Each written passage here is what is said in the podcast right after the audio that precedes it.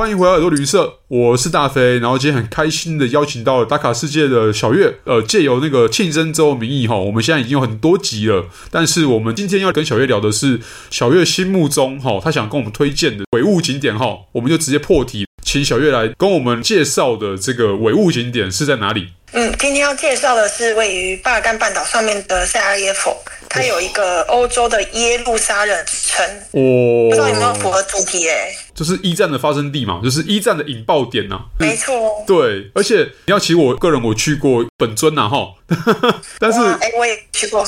对对对，而且你知道我还去过另外一个被叫成是耶路撒冷的地方是拉达克，刚好是疫情前去的。哦，OK。应该这样讲啊，说拉达克的首府叫列城，叫列，然后列城因为它里面有包含有就是从藏区来的 refugee，就是难民，哈，除了藏人之外，也有印度人，然后也有信仰伊斯兰在克什米尔那边生活的那个居民，这样，所以呃，也是各种宗教杂处啦。跟你知道耶路撒冷里面有亚美尼亚人，有呃讲希伯来文的，就是犹太人这样子，还有阿拉伯人，还有信仰基督教的其他人这样子。那今天呃，小月要来介绍的 Sarajevo。久仰大名啊！这我觉得我今天应该不会吐槽你了，因为我觉得这地方超酷的。我也觉得超酷的。应该先说，我是今年四五月的时候去巴尔干半岛旅行了两个月。哦。然后波斯尼亚的塞拉耶佛是我最推荐的城市。哇。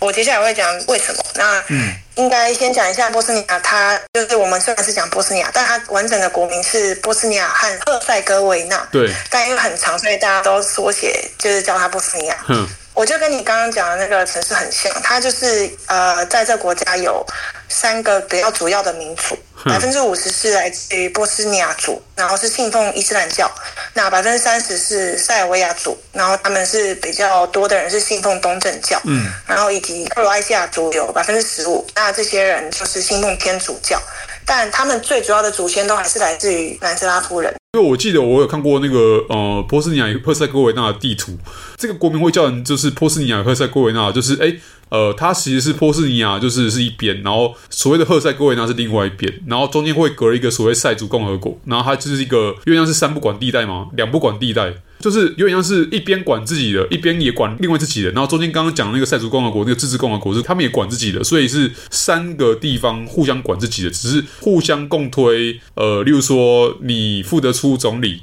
你付得出总统，你付出什么，然后变成一个国家这样子。对，他们现在的政治体系就是有点像是联邦制议会共和国，对，由三个民族共同治理。OK，那你当初呃会跑去这地方是因为顺路吗？你是要去其他国家然后顺路而去了吗？也不是诶，因为巴尔干半岛的国家我几乎都去过了，那波斯尼亚我还没去过，所以我就想说去一探究竟。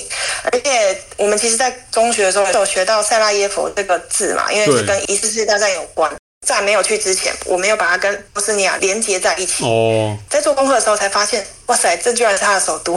对啊，而且我们一般来讲，你会有很多时候会看到是，例如说像中国那边翻译的那些呃著作啊，或者是地图集啊什么，他们会讲说萨拉热窝，那其实是一样的地方啊，就萨拉耶夫，然后萨拉耶佛，然后萨拉热窝，其实一模一样的地方。那你刚刚提到族群的融合的情况之外，它有没有，例如说你进那个城市之后，你感觉到说这些族群啊，哈。彼此之间的沟通，或是例如说他们在互动、生活上互动的情况是怎么样？嗯，应该说我自己是亚洲人，所以我们在看欧洲人的时候，其实看不出来他们是哪一个民族的人。嗯，但我觉得可以呼应到这个耶路撒冷是除了族群之外，还有宗教信仰的多样性。因为在这个很小的城市，你可以在里面看到伊斯兰教的清真寺、东正教教堂。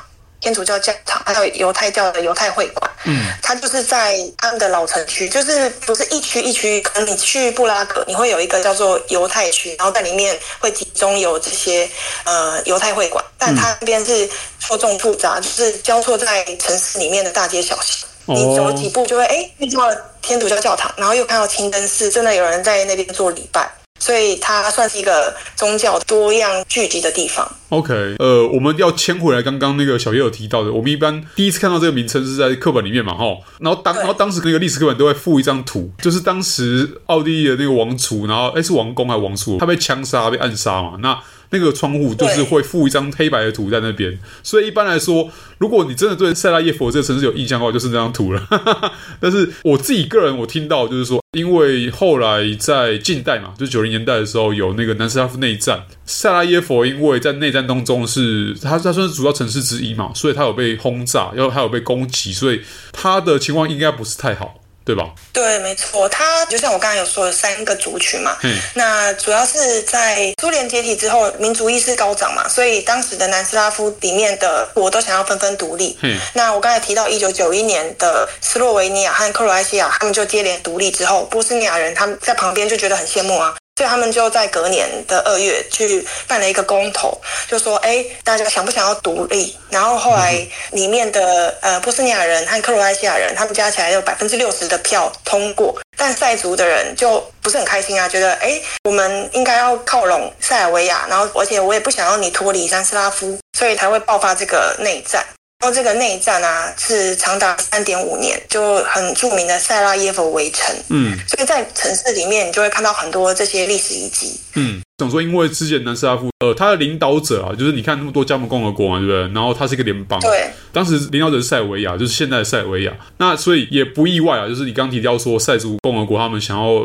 都靠大边嘛，因为那毕竟就是他们的祖先之一，然后同个民族，然后也是觉得说，哎，我跟着强者一起跑嘛，吼。但就是因为族群太复杂了，然后彼此讲的语言也有一点点不太一样，所以我觉得本来分开就是一个呃选项之一啊。那只是说他们当时有点可惜是用。用的战争的方式来分开，对，所以当时的塞族一开始其实他就是有塞尔维亚当靠山嘛，所以他们其实是占优势的。那后来因为实在是呃伤害了太多无辜的老百姓，所以北约呃联合国啊就有介入去阻止这一切，然后最后他们有签订一个合约，所以才让现在的这个三族可以一起共同治理这个国家。嗯，OK，那所以对他们在战争之后是和平到现在吗？诶，当地的人民啊，其实他们都有在怀念说，哦，南斯拉夫那时候有一个非常强盛的统治者，叫做蒂蒂多，蒂多，对对。对，蒂多，然后中文不知道翻什么，迪多吧，迪多，然后他们其实有些比较老一辈的人就很怀念那时候，因为他的威权。他可以镇压所有这些内战的一些混乱。有没有像那个就神秘的东方的某个神秘的岛屿哦，也是怀念的一个可能没有什么头发的独裁领导者？但这扯远了啦，这是开玩笑。OK。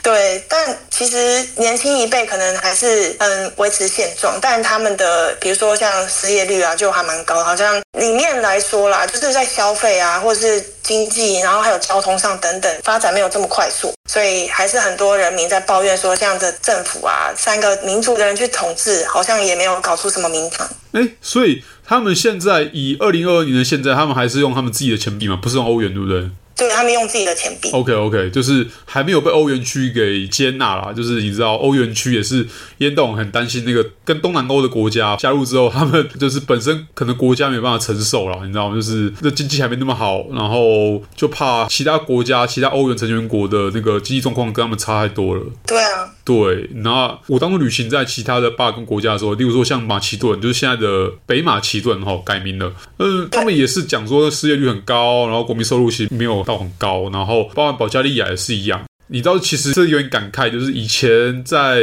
五六百年前，甚至更早之前的话，在东正教的时代啊，就是这些地方都是受到了，例如说像是东罗马帝国跟后来的鄂图曼土耳其，就土耳其人的管的管辖。其实你要说富裕到没有到，真的很富裕，但是至少不会像现在这样，就是贫富差距那么大，就是跟西欧之间。所以，嗯。我不知道啊，也许真的他们骨子里真的会很怀念那个强人政治吧。但是真的是希望不要再有战争了，不然你看萨拉耶夫也是原本是一个很有名的大城市，对，没有战争的话，应该不至于像现在变成说，哎，他们还要再重建，还有然后，哎，你现在看的时候，他们都已经重建完成了吗？还是呃，他们还有很多建筑还是要等着修、等着复原的情况？哎，其实没有哎，很多建筑还是保存当时战争后的痕迹，有很多墙壁都有一些弹痕。然后那个导游也会在带领我们的时候，也会让我们看说，哎，这建筑那时候可能还是狙击手的巷弄，就是如果你经过的话，会有狙击手在高处准备扫射。然后还有一个我觉得蛮符合这个战争印记，就是有一个叫做塞拉耶佛玫瑰，不知道你有没有听过？没有。它就是在城市里面，它有一区会用像是红色油漆去拖在地上一滩血的感觉，但它是油漆啊，不是真正的鲜血。嗯，然后它主要是想象征这个和平的印记，希望大家不要忘记当时这个战争，然后能够记忆当时因为这件事情而过世的人，这样子。哦，OK。所以其实现在他们人民中还是会记得这件事情，会记得当时内战的情况。就算有你刚刚提到的新一代年轻人好了，他们或多或少还是有听到就是当年的故事嘛。那这很肯定的说，他们不会想要再发生另外一次战争。对啊，因为真的还蛮凄惨。我当时有去两个博物馆，然后两个博物馆都是在讲当时呃塞拉耶夫围城的事件，嗯，然后里面就会有一些影像记录啊。我当时在某一个。里面就待了大概三个小时，然后而且还落泪，觉得天哪，这么近代的历史就发生这么大、这么严重的战争。那我们在很远的亚洲都没有真正关切到，哎，在巴尔干半岛发生这些事情。嗯。然后我当时还有去参观一个地下通道，然后它的英文是翻 “Tunnel of Hope”，嗯，是对于当时围城围在里面的波斯尼亚人还有克罗埃西亚的一个唯一的希望，因为在这个隧道里面，他们会运送物资到城内，Okay. 然后或是有些中枪的士兵啊，他们会外把它运出去去做医医疗的包扎啊，或者是检查，然后所以在这里他们就称为希望隧道。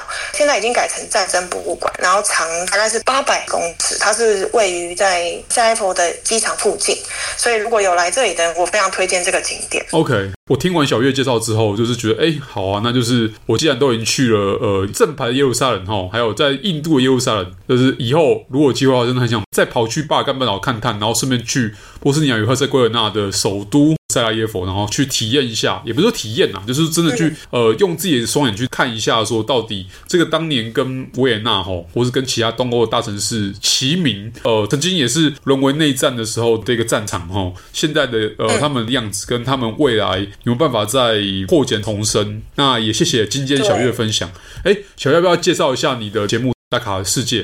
好啊。打卡世界，哎，其实我一开始创立这个节目的初衷，只是想用自己的声音去记录自己旅行的日记，嗯哼，然后也透过这个方式可以和自己的父母交流。因为我本身在欧洲工作，比较少时间可以跟家人相处，所以父母其实是我的忠实听众。嗯，但我当然还是要分享一下节目的内容。我们主要是分享在呃自助旅行、海外生活的亲身经历，然后会聊在旅途上遇到的呃人事物啊，然后包含一些国家的历史、地理知识，然后有时候我也会像。多一样邀请来宾来节目上分享他们在欧洲的生活，还有工作求职的经验。那我刚刚有讲到，我这一年在巴尔干半岛旅行了两个月，所以我最近的集数都在介绍这些神秘的国家。赞赞赞。所以如果如果耳朵的听众对欧洲的火药库感兴趣，或是对世界充满好奇，就邀请你们一起来收听打卡世界。好，也邀请大家就是哎，除了要收听耳朵旅社的那个最新集数之外，也要持续锁定一下就是打卡世界的集数。那巴尔干也是。一个我很爱聊的地方，就是因为我我去巴尔干之后，我也是怀念怀念很久了，因为我是大概一六年、一七年的时候去的。那之后有机会的话，再来跟小月来好好聊一聊巴尔干的另外一边，例如说像罗马尼亚或像保加利亚这些地方。嗯，哎，今天是生日特辑，我还没有祝耳朵生日快乐呢。好，感谢小月，没问题，谢谢邀请。好，谢谢。